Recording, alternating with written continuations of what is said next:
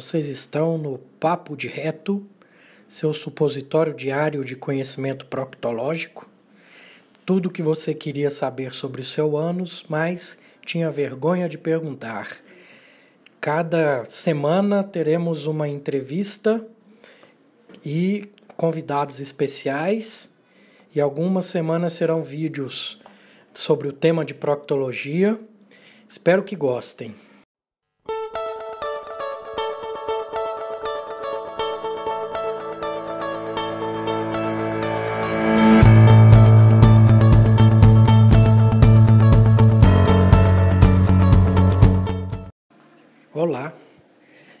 Não tenho feito introduções aos episódios, porém esse eu preciso dar alguns detalhes porque teve um problema no áudio da doutora Ana Marta, mas como no geral deu para salvar muita coisa, eu para não perder o conteúdo de, desses áudios, a gente fez algumas adaptaçõezinhas mas deu para entender o recado como um todo. Teve um momento que eu tive que falar o, é, qual foi a pergunta da Ana Marta, mas no contexto como um todo vai dar para entender bem. O que causa constipação, quais são as causas, ou a, sintoma, ou a obstipação é um sintoma, e o que o intestino preso pode provocar. Então ficou muito interessante, tá bom? Espero que gostem, gratidão e carpe diem.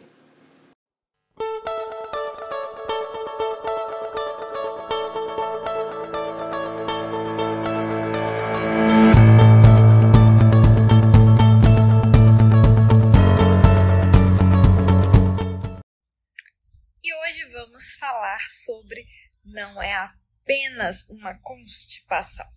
Quem já sofreu com esses problemas de intestino preso, com certeza já ouviu alguém subestimando é, ou não dando a devida importância a esse sintoma tão importante para o nosso trato digestivo, que é a constipação intestinal.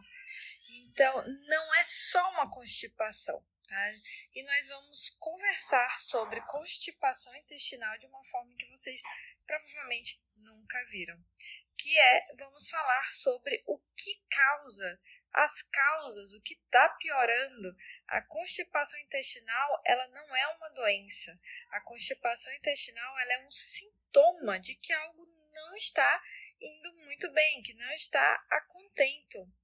Então, é, se você tem esse sintoma, constipação, né, como sintoma, é, saiba que você precisa fazer a investigação do que está ocorrendo para não estar tá tendo esse funcionamento adequado do trato digestivo, tá? Olá, Euripe! Bom dia! Bom dia! Como que você tá? Tô ótimo. É, preparei aqui fatores que pioram a constipação e doenças que pioram com a constipação, que são perfeito, coisas diferentes, perfeito. né, que o pessoal entender. Aí, primeira coisa que a gente tem que ter em mente quando vai avaliar um paciente que tem a queixa de intestino preso. Temos que levantar todas as medicações que esse paciente está usando, tá?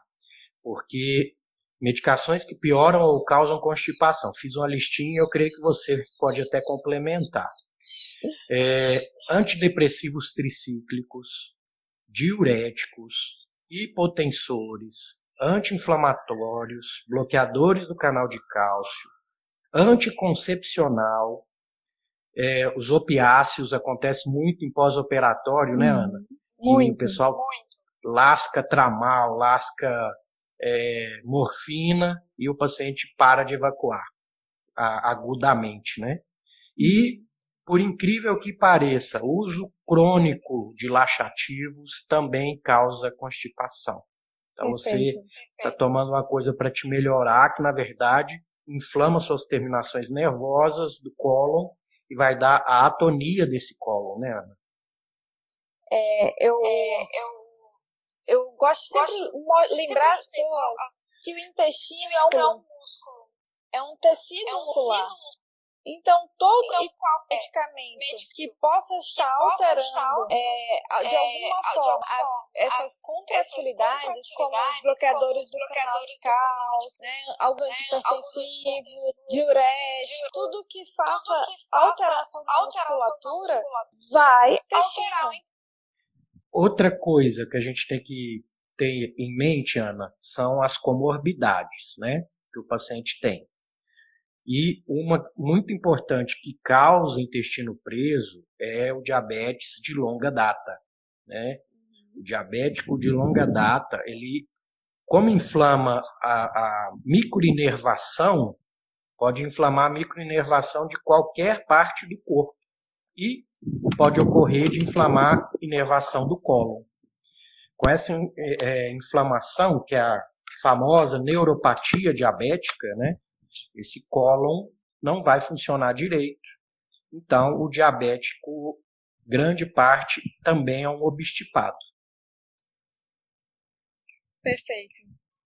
Isso acaba certo? sendo um problema, sendo né? Um problema, o né? trânsito do diabético, trânsito do diabético é, é, prejudicado, prejudicado e uma vez que a lesão, vez que a lesão nervosa, essa, nervosa essa, esse essa, problema essa, de gastroparesia ou coloparesia por conta dessa neuropatia, é, é uma complicação, é, é uma mais difícil de reverter, não é, Euripides? Exato, porque aí entra o outro fator, que é a disbiose, que esses pacientes fazem disbioses de difícil controle, fazem o, o biofilme fúngico, né, que, também é de difícil tratamento. É, e também, não só os diabéticos, isso todos nós, né? Podemos ter infecções subclínicas com alguns vírus, né? Que a microbiota não é só bactéria, tem vírus, que tem tropismo, que gosta de ir nas terminações nervosas do intestino.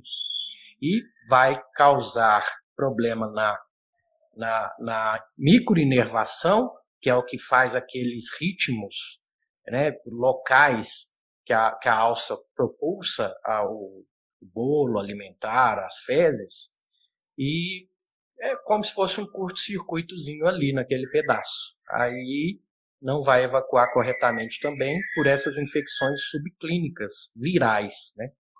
Perfeito. Que os pacientes, isso aqui você que já teve herpes zoster, você que já teve catapora na infância, esses vírusinhos ficam é, controlados, mas ficam ali na, na terminação nervosa. É, Epstein-Barr, são vários, né? Vários vírusinhos aí que os estudos já estão mostrando que interferem nessa motilidade, certo?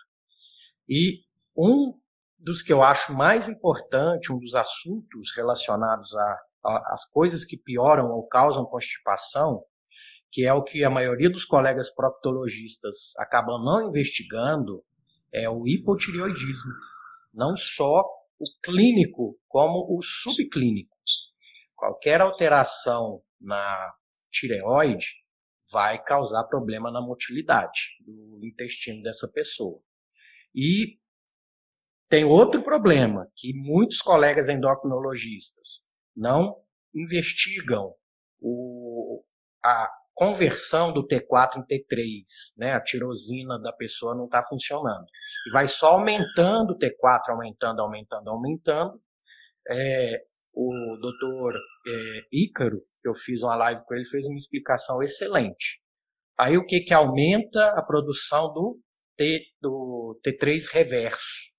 Que nada mais é do que o seu organismo tentando pegar aquela quantidade imensa de T4 e transformar em alguma coisa menos ativa, que é o T3 reverso, que vai se ligar no mesmo receptor, mas como um tampão de tomada, para não deixar o, o, o T3 normal se ligar ali. Ou seja, você está achando que está tratando sua tireoide, na verdade você está piorando a sua tireoide. E com isso, piorando o seu intestino. Perfeito. Agora a gente entra nas causas mais mecânicas, que tanto você já abordou muito bem com o osteopata, E eu também fiz uma live excelente com, com o Youssef, que também é um osteopata de Salvador, que são cirurgias é, prévias abdominais e as aderências em geral, né, abdominais. Que aí entra também a endometriose, que causa certas aderências. E tudo isso vai prejudicar a motilidade, porque o intestino vai ter que vencer uma resistência para conseguir é, que o fluxo é, das fezes, do, do bolo fecal, siga seu curso normal, né? Verdade. Desidratação é porque assim, o, o seu intestino ele precisa de líquido, não só para é, umedecer as fezes, como também para musculatura impulsionar, porque a musculatura também tem que estar hidratada, e sem contar que o, o, as fáscias né, abdominais, elas também precisam estar bem hidratadas para poder reduzir esse atrito entre as vísceras. Então, tudo isso tem que ser posto na balança sim. E igual a endometriose impede de conseguir é, com que essa, hidratação seja correta. Os ciclos menstruais da pessoa vai fazer aumentar aqueles endometriomas e questão de conteúdo continente, gente. Ah, o abdômen ele tem um espaço relativamente pequeno, né? Uma pressão limitado. negativa, limitado. Aí aquilo ali começa a proliferar de células endometriais, fora o sangramento intraabdominal que provoca esses endometriomas. Tudo isso vai fazer seu intestino parar. Quem é cirurgião sabe que qualquer alteração dentro da cavidade abdominal, vou dar um exemplo, o paciente tem um abscesso pós-cirúrgico ali, vai parar tudo, vai distender, dar a, a paresia de, de todos os, o, o, intestino paralítico que a gente chama, né? Isso aí já é um indício que tem alguma coisa errada naquela barriga e que a gente tem que reabordar o paciente, né? Então, continuando na, nas causas, né, no, no, que pioram, aí vem as aganglianoses. O que, que é esse nome feio, né? Na minha região, onde eu fiz faculdade, era muito comum doença de Chagas, tá? Não está tão comum hoje em dia, mas os vozinhos, né, que morou na roça de antigamente, é uma pergunta que pouco proctologista faz, ou gastroenterologista, e tem que fazer, gente. O senhor já morou na roça? Já. Aonde? Já, no interior do Piauí, no interior da Bahia. E tinha um bichinho que chupava o rosto. Ah, tinha sim, doutor. Meu pai tinha chagas, minha mãe tinha. Aí, às vezes, o paciente tem chagas por ser uma doença que demora a manifestar, em alguns casos manifesta rápido, mas em outros demora a manifestar é, a pessoa fica com o intestino preso e acha que aquilo ali é normal. E, na verdade, já é o tripanossoma cruzi destruindo as inervações, os plexos, e deixando esse, esse intestino grosso como um tubo sem função. É um tubo que só está ali né, e dilatando cada vez mais. E em alguns casos é até cirúrgico, gente, não tem jeito.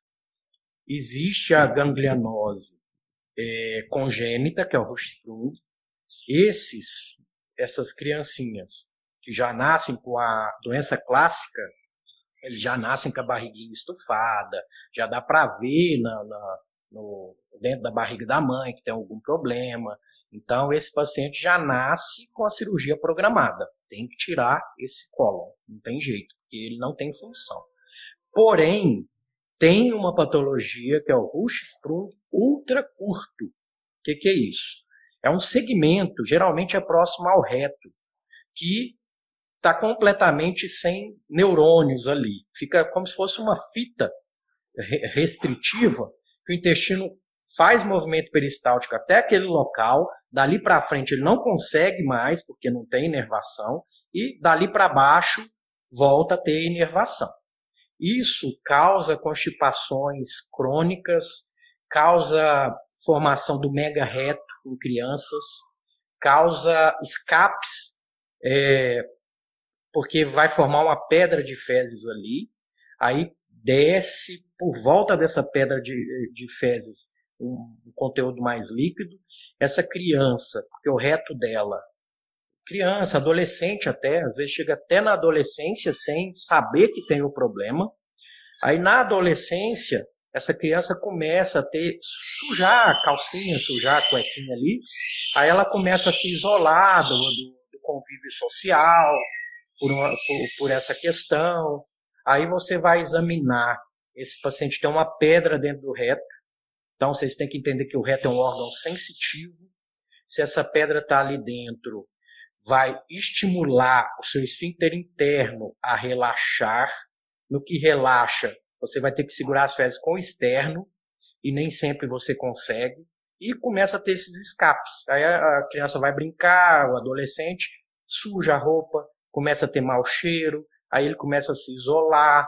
Então, gente, é, é, é uma doencinha. Eu já tive, eu tenho uma pacientinha de 12 anos que acompanhei ela, fiz, tive que levar ela para o centro cirúrgico para quebrar o fecaloma dela que estava dentro do reto, tá? Aí estou mantendo ela agora.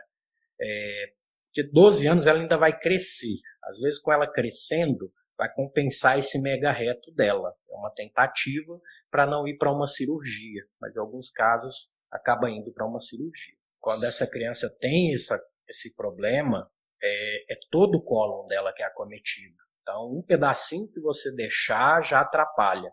Aí tem que fazer aquelas bolsas ileais, aquelas anastomoses, que é a conexão do, do, dessa bolsa direto no ânus. Então, perde um pouco da questão da continência. É uma doencinha bem complicada. Alguns casos, até conversando com a família, evolui para uma colostomia definitiva, ileostomia definitiva, né, Ana? É, é complicado. Isso é porque eu levantei tudo que tinha, né? É, Sim, fiz uma pesquisa aí, aí para para vocês entenderem que o assunto é mais complexo do que a gente imagina. Não é simplesmente dar fibra e muita água, água, que você vai resolver. Água. Certo? Exato. Eu, eu tenho que fazer meu meia-culpa, né? Porque eu já fui esse tipo de proctologista, mas eu me sentia frustrado que eu não estava resolvendo grande parte dos problemas. E graças a Deus saí da caixinha, né? Vislumbrei uma outra medicina aí que é apaixonante e não tem jeito. A gente corre atrás agora, né, Ana? Verdade. É, uma patologia que muita gente não sabe que pode dar intestino preso são as afecções da coluna vertebral, tá? Por motivo de estar tá comprimindo raízes nervosas que vai podendo, ou pelo simples motivo que se você está com inflamação na coluna, você não consegue fazer a prensa abdominal, que é a a contração, né, a valsalva, para evacuar corretamente. Porque você está com uma puta dor nas costas, você, você aperta a barriga, vai doer lá atrás. Aí a pessoa vai ficando com medo de evacuar, vai segurando o máximo que conseguir, e com isso vai gerar uma obstipação. Perfeito. Então, muita gente tem dor na coluna e não sabe que isso pode estar tá piorando o intestino preso dela. Né? Uma outra causa interessante é, são as hérnias abdominais, principalmente as grandes, né?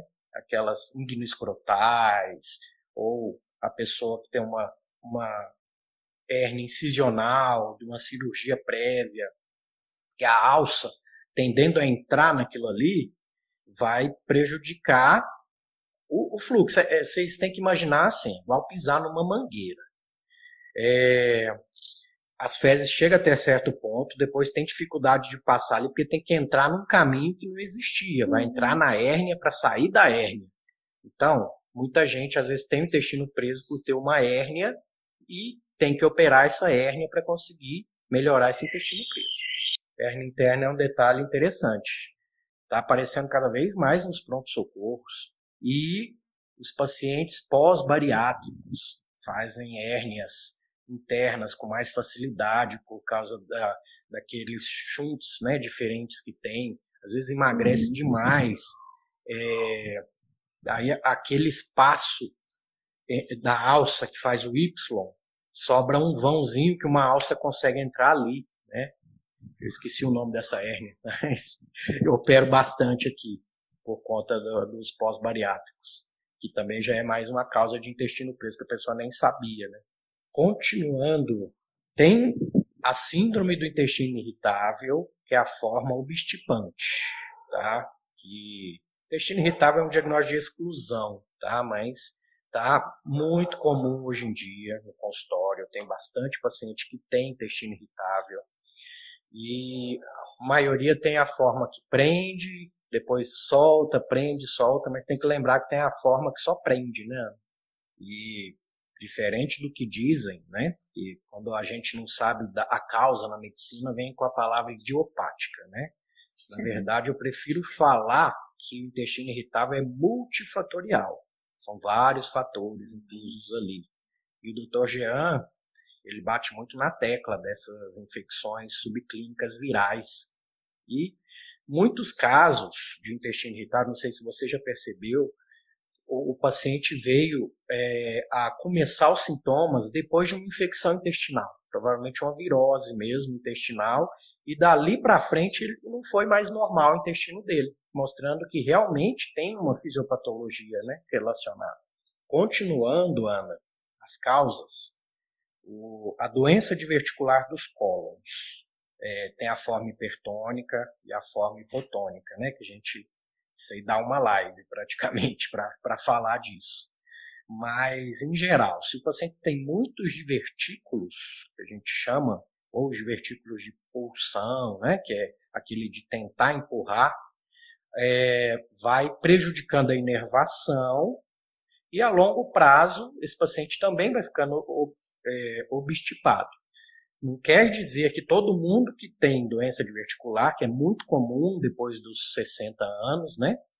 Algum grau de divertículo a pessoa vai ter, não quer dizer que todo mundo vai ter intestino preso, mas é mais um fator para a gente lembrar, né? E nesse caso é muito de pulsão mesmo, que é o hipertônico, né? Que é aquele que é, tem o intestino preso, que tem que empurrar fezes ressecadas, aí sim a água entra, né? Aqueles que não bebem muita água, aí aquele músculo, que é um músculo, começa a cansar, né? Começa a diminuir a quantidade de músculo ali. E entra uma coisa legal, que até é bom que estou conversando com você, que é a questão da disbiose do o Dr. Jean deu um puxãozinho de orelha porque falar dos compartimentos, né? Mas os compartimentos, eles são para deixar de uma forma mais didática, mas tem que entender que o, o tubo digestivo é todo conectado, tá? É só para entender questão de sintomatologia. A disbiose de terceiro compartimento, que é a do cólon, da, da válvula iliocecal para frente, por causa daquelas bactérias que produzem o, o ácido, né, o sulfídrico, os enxofres da vida, provocam uma perda de massa muscular. E essa perda de massa muscular pode envolver o cólon e fazer com que ele não contraia direito, e aí vem o intestino preso. É um ciclo vicioso, uma coisa piorando a outra, né? Verdade.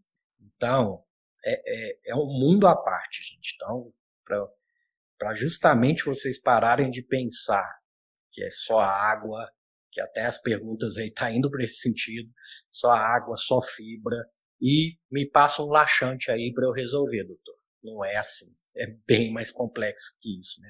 Temos que pensar nas compressões extrínsecas. O que, que, é isso? Às vezes a paciente tem um mioma gigante ali que está comprimindo o cólon dela, então não vai deixar ela evacuar corretamente. E o câncer coloretal, né? Que pode estar tá subdiagnosticado ali. A gente sabe que o, o câncer de cólon direito é chamado de o grande farsante, né, Ana? Por quê? Porque ele dá sintoma de várias doenças diferentes, e até o paciente chegar, achar, ele já cresceu, até ele dar sintoma, ele já está tá, tá grande, então o diagnóstico geralmente é feito com ele ou substenosante, ou até uma cirurgia de urgência mesmo, já obstruído, né, aquele câncer ali. Ele dá anemia, em grande parte, o tumor de cólon direito. Aí esse paciente já foi hematologista, já tomou sulfato ferroso, e ninguém lembrou de colonoscopia para ele para investigar essa anemia crônica. Né? Nesse momento do áudio, que teve que ser cortado porque não ficou muito inteligível pelos ecos que estavam dando da Ana Marta, ela me pergunta para eu aproveitar o ensejo e colocar as indicações de colonoscopia. Eu achei bem pertinente e aí eu falei é, essas indicações. A Eli, minha editora, que é bem perfeccionista, falou que só valeria a pena soltar esse episódio se eu gravasse esse áudio. Então, graças a Deus, minha editora é perfeccionista. Agora sigam com o restante do áudio. Pronto. Sintomatologia me guia bastante, tá? Aí eu não, não me pego em idade, não. Às vezes tá com sangramento. Você viu que é no ânus, mas eu acho que vale a pena a colonoscopia. Então, independente da idade, sangramento é sinal de alarme, eu prefiro investigar pecar pelo excesso do que pela falta. Porque eu tenho visto câncer com 30, 32, 35, e o paciente só tinha essa queixa mais orificial, né, hemorroidária. Então, para a pessoa totalmente assintomática, a partir dos 45 anos, todo mundo eu passo, que é o protocolo do Sírio-Libanês, do Colégio Americano, o, o Colégio Brasileiro de Coloprócito está se adequando a isso, mas ainda fala em 50 anos. E se você tem um parente de primeiro grau com câncer, você pega a, a idade dele, ah, ele teve câncer com 50. Você tira 10 anos, todos os parentes de primeiro grau, irmãos, filhos, pai, mãe dessa pessoa, tira 10 anos e faz. Então, se você descobriu seu câncer com 50, todos os seus parentes de primeiro grau vai fazer aos 40. Perfeito. Ó, intestino irritável, como é um diagnóstico de exclusão, eu preciso ter certeza que não tem nada nesse colo. Então, se eu já suspeitei de intestino irritável, é colônia para todo mundo. Eu faço todos os pacientes. A vantagem, Ana, em alguns casos, não sei se você já percebeu isso, é que a, o próprio preparo do cólon dá um contra-altidel naquele intestino. Quando ele retorna para você, você já consegue manejar melhor esse paciente, deixa ele menos obstipado. Aí sim você entra com fibras, entra com, com nutracêuticos e consegue manter aquele paciente bem. Às vezes ele precisava daquela limpeza ali para dar uma reinicia, reinicializada no intestino dele. Você já percebeu isso? A minha experiência, a é muitos pacientes pioram por conta do preparo, da desbiose causada pelo preparo. Entendi. E você falou até no nosso grupo lá, né, que já gosta de paciente pós-colonoscopia, você já, ele já sai com a receita do probiótico, né? Sim. Tá aí uma boa Sim. indicação, né, para recolonizar aquele cólon que tomou aquela pancada, né? Exato, exato. Comecei a fazer isso também depois do que você falou. Aí já já eu mais para frente eu te falo minha experiência. Então vamos lá. Estenoses inflamatórias, tá? Isso aí também causa obstipação. Às vezes é um pedaço pequenininho ali que está com certa estenose, mas que vai causar problemas, tá? Está dentro das mecânicas também, né? Aí o Crohn subdiagnosticado, retocolite subdiagnosticada, como a gente está no mundo em que a dieta ocidental está tão comum, essas doenças inflamatórias têm aumentado, essas colites inespecíficas. Não sei se você tem tido esse diagnóstico, aí fica aquele paciente borderline, que não é nem doença inflamatória. Alguns você consegue mudar hábitos e repete a biópsia do cólon, já não vem mais aquilo ali. Então, eu creio que está muito relacionado ao aumento das doenças inflamatórias, não só intestinais, como em geral, com essa, esse padrão ocidental né, de se alimentar. Com certeza. Entrando, estamos quase acabando. Vocês viram que é muita coisa, né? As doenças mentais, tá? Em geral, que você já pincelou, Alzheimer, né? demência senil, tudo isso causa uma desautonomia. Uma desautonomia vai causar. Aí vem a conexão intestino-cérebro, nosso querido nervo vago, que vai precisar aí de, de uma ajudinha para conseguir manter a, a função fisiológica deles, né? E você sabia, Ana, que tem aqueles acumuladores, pessoas que têm esse perfil psiquiátrico, né, de acumulador, de obsessões, obsessivos, compulsivos, eles têm tendência a ter mais intestino preso, porque nem o cocô deles eles querem deixar para o mundo. Interessante. Causas psiquiátricas de intestino preso. E não é tão incomum, não. Freud já dizia que o cocô é a primeira obra que você faz para o mundo, para sua mãe. E por isso que o neném, quando, quando já tem essa consciência, né, a fase anal, tudo, ele não tem medo de pôr a mão no cocô. Ele mostra aquilo ali para a mãe como, olha mamãe, a minha obra para você, né? Aí vem aquelas mães hiperhigiênicas, etc., já dá uma repreendida grande naquela criança, pronto, criou um obstipado sem saber. Então, tem a inércia colônica, tá? Tem diversas causas que a gente até já abordou na outra live, né? Como diagnosticar que é um cólon que não contrai de forma nenhuma ou contrai com uma debilidade, tá? Aí tem o tempo de trânsito intestinal que vai mostrar pra gente isso, né?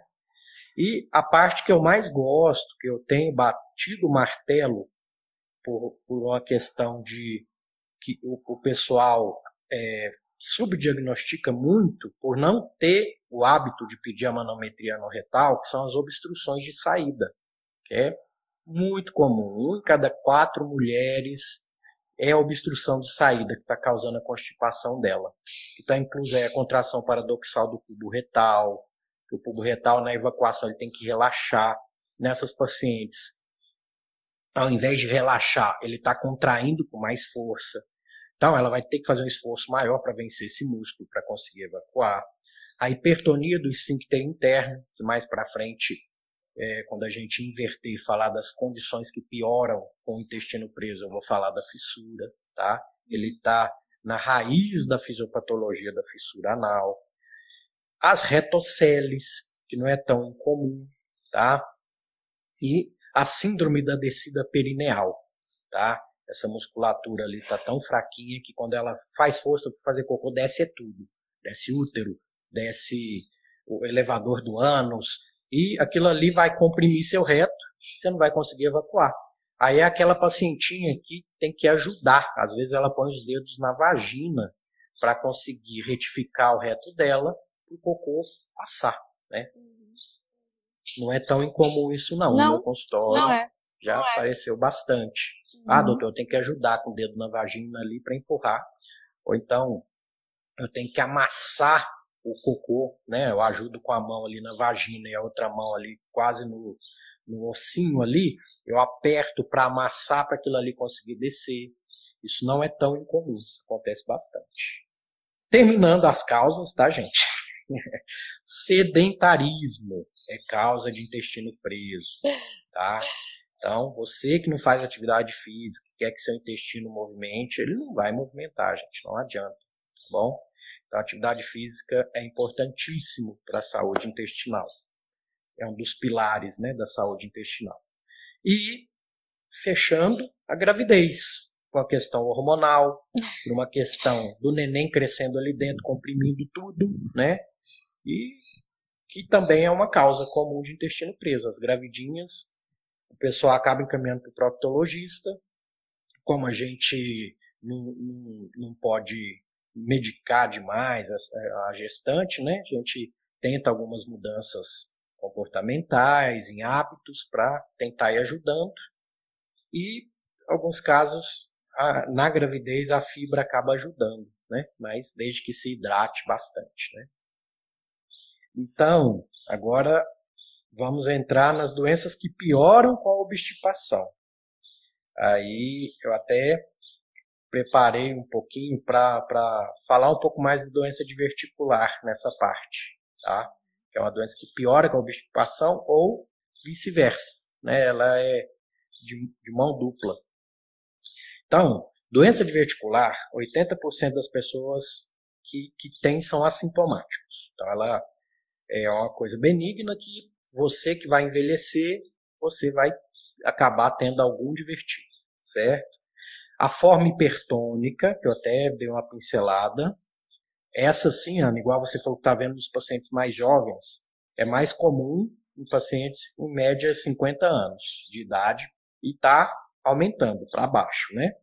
E piora com o intestino preso. Porque o cólon cansa de empurrar fezes secas e vai fazer zonas de pressão. Aí vem o divertículo de pulsão, que é o divertículo verdadeiro, com todas as camadas né, do intestino. Tá? Inflamam mais, dão mais diverticulite do que sangramento. Então, uma coisa piorando a outra. Né? A forma hipotônica é mais comum em idosos, tá? É uma redução do tônus do cólon por, por, redução da musculatura colônica, que é aquela perda da massa muscular que a gente fala que vai acontecendo com a idade, né? Se a pessoa não se cuida e tal. É, porque hoje em dia a gente já consegue reverter isso, tá? Começando cedo, cuidar da sua massa muscular, gente. Quanto mais músculo você tem, maior é a sua longevidade. Se você chegar aos 60 anos com pouco músculo, você vai viver pouco. Chegou com 60 anos, igual o Baracate lá, fortão, você vai viver bastante, certo? Se não, também com qualidade, né? Qualidade, né? Exato. Eu costumo falar, Ana, você quer chegar aos 80 anos com alguém limpando sua própria bunda, sua bunda, ou você limpando a própria bunda? Eu meço a qualidade de vida dessa forma. Se eu consigo limpar meu bumbum, eu estou bem. Se eu não consigo, já não está muito bem, não. Faz sentido. A forma hipotônica, o próprio nome diz, tem uma dificuldade em empurrar as fezes. Então, as duas formas cursam com, com o intestino preso, se você vê, né? E ela sangra mais do que inflama, que é um divertículo falso, porque aonde entra os vasos no seu colo tem uma fraqueza natural que a mucosa, que é a parte de dentro do seu colo, começa a fazer projeção para a parte externa do seu colo.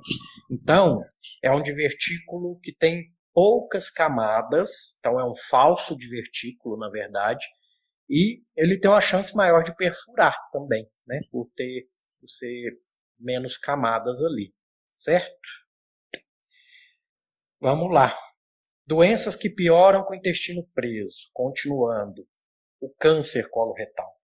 Está incluso nessas que pioram com o intestino preso. Porque quando você tem o intestino preso, você tem um aumento de contato de substâncias nocivas com as células dos seus colonócitos, tá? É, porque o que vai embora nas fezes é o que o organismo não quer. Então sobra ali muito xenobióticos, sobra ali muito é, organofosforados do, dos fertilizantes, né, dos agrotóxicos. agrotóxicos Sobra muita coisa ruim ali que se você não joga para fora logo, fica em contato com a sua célula ali, estimulando a, a mutagênese e predispondo você a um, uma tendência maior ao câncer. Os trabalhos mostram, né, intestino preso relacionado a uma maior tendência a câncer de cólon, né, Ana? Então, a gente já conversou, uh, cólon esquerdo, tumor, câncer de cólon esquerdo dá mais intestino preso do que de cólon direito. Tá? A gente já falou isso também. Então, se você tem mais de 45 anos, intestino preso, isso deu uma pioradinha, vamos dar uma olhada, vamos fazer uma colonoscopia. E o tumor de cólon direito sangra mais do que obstrui, né, do que dá complicações no intestino. E nesse caso, às vezes o sangue oculto nas fezes dá uma pistinha para gente, né? Que pacientes que não fez colonoscopia veio com sangue oculto, o grande farsante, que é o tumor do cólon direito, pode estar tá se manifestando, né, Ana? Com certeza. Com certeza. Isso aí num coprológico, você avalia tudo isso. Pronto. Que depois eu quero uma aula de coprológico de você. Então vamos lá. Quase finalizando, gente. Uma doença que piora muito com o intestino preso são as hemorroidas. Essa piora mesmo com o intestino preso, tá? É, vocês sabem o, o que, que é a hemorroida em si? Tem uma teoria muito interessante. que é a teoria do desabamento, tá? A degeneração do tecido de sustentação do coxinha hemorroidário associado ao esforço evacuatório de fezes endurecidas. Então, aí você viu, intestino preso, faz aquilo ali que é delicado, tem uma musculatura muito fina que está segurando aquela gordurinha ali. Se você é obeso, uma gordurona mesmo, aquilo ali pesa, é a lei da gravidade. Aquele músculo estira, aquilo vem para desaba e você tem a hemorroida. Então, obesidade, pior hemorroida, intestino preso, pior hemorroida. Gravidez, pior gravidez, hemorroida. Pior hemorroida. Gravidez, tudo que aumenta a pressão intraabdominal, pior hemorroida também. E fissura anal. Essa aí é. O pessoal acha que o meu consultório é cheio de hemorroida. Não, é fissura. Grande parte dos pacientes que procura é por fissura. E vai com medo, porque a fissura sangra bastante. Às vezes sangra em jato, né? É um jato no vaso, aí a pessoa olha aquilo ali, tô com câncer, não tem jeito, aí corre para o proctologista. É, a fisiopatologia ainda não é bem clara, só que trauma do canal anal por fezes endurecidas, associado a uma hipertonia do esfíncter interno, aí a gente fica, quem veio primeiro, o ovo ou a galinha? Quem veio primeiro, a hipertonia ou o intestino preso? Eu costumo explicar para o paciente. Passou um cocô durinho ali, machucou, ficou uma memória, tá? Porque o músculo tem memória, tem os reflexos que causam a memória. Ele vai contrair, vai ficar contraído. Esse é o que você não controla do sistema autônomo. Tá contraído, próxima vez que você for evacuar, ficou uma memória naquele músculo. Ele vai relaxar menos. No que relaxa menos, é, você vai evacuar. Você vai fazer um esforço maior para conseguir evacuar. Esse esforço maior vai machucar mais aquela fissura, aquela mucosa que está aberta. E na outra evacuação é assim por diante. Às vezes a gente pega paciente aí com hipertonia tão severa que não resolve com nada. É só cirurgia mesmo. Tenho que ir lá dar um pique nessa musculatura, senão ela não dá chance daquela mucosa cicatrizar, tá? Então a gente não sabe quem veio primeiro foi a hipertonia ou o intestino preso, assim por diante. Então, e tem uma outra teoria interessante. Esse músculo ficar contraído muito tempo, ele não deixa a irrigação da mucosa ali do ânus, o sangue chegar de forma correta, então não deixa essa ferida fechar. Então, Entendi. uma coisa Entendi. piorando a outra, né? É, é muito bonita essa parte fisiológica aí para a gente entender as doenças, né? Porque o que, que acontece? Esse paciente, eu tenho que fazer essa musculatura relaxar. O que, que a gente usa? Inibidores, né? De canal de cálcio, nifedipina, é, diltiazem, uma pomada local mesmo, tá? Tem alguns pacientes que têm enxaqueca por conta desse desse, dessa medicação. Então, a gente tem que diminuir a porcentagem que você coloca na pomada desses pacientes. Fez um mês de pomada, um mês de pomada com banho de assento, tá? que eu uso permanganato. A pomada tem vitamina A, vitamina E, que são cicatrizantes também. O paciente retorna no meu consultório. Doutor, melhorei 30%. Eu falo de, de, um, de 0 a 10, melhorou quanto? Aí ele me dá o feedback. Acima de 60% eu fico satisfeito e continuo com aquele tratamento por mais um mês. Abaixo disso, eu já começo a preparar a cabeça desse pacientinho para uma cirurgia, tá? Que aí esse paciente vai para manometria, que eu vou ver o grau de hipertonia do esfíncter interno dele na, na coluna, na, na manometria. Aí esse paciente retorna com um mês com a manometria falando que melhorou acima de 60%, pronto, vamos seguir no tratamento clínico. Não melhorou, tá igual, eu tenho a hipertonia documentada, aí vai na cirurgia, que nada mais é do que dar um piquezinho nessa musculatura, no esfíncter interno. O interno eu posso cortar, tá, gente? O externo eu não posso cortar, porque senão você fica incontinente. Então, a gente na cirurgia passa o dedo no ânus, a gente sente igual uma cordinha de viola. Essa cordinha de viola que está mais para dentro é o esfíncter interno. Eu faço um piquezinho ali, vou com uma pinça, eu pesco aquela musculatura e tchum, corto. Aí, pronto, esfíncter interno foi cortado. É, cauterizo o leito da fissura para facilitar a cicatrização. Aí, aquela fisiopatologia do sangue não chegar, porque o músculo não deixa, é, a cicatrização. Então, não adianta eu resolver. E outra, se eu operar esse paciente com o intestino preso, ele não vai melhorar. Melhor, então, ele tem que ir para a cirurgia com o intestino um pouco melhor. Às vezes não consegue muito, mas. É...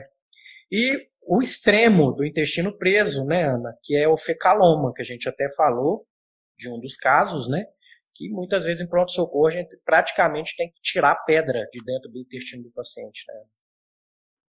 Isso é um caso dramático. É um caso dramático. Né? Exato, que muito comum em idosos, né, que a gente vê muito em idosos acamados. O que eu preparei era isso.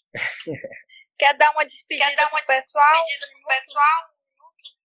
tranquilo. Eu, creio que a Ana vai disponibilizar no podcast dela, eu vou pôr no meu também. Então, fiquem com Deus, gratidão sempre e carpe diem. Grande abraço. Grande pessoal. abraço, pessoal.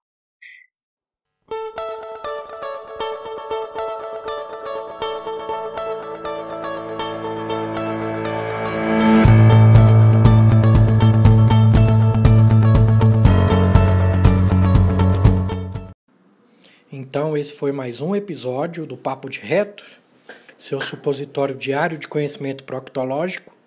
Tudo o que você queria saber sobre o seu ânus, mas tinha vergonha de perguntar. Lembrando a vocês que estamos no Instagram como arroba Papo de Reto. Vamos seguir, vamos indicar para as pessoas, vamos impactar vidas e tem meu livro também, com o mesmo título, tá bom? Tá à venda lá no Instagram. E espero que tenham gostado. Até a próxima. Fiquem com Deus e gratidão sempre e carpe diem.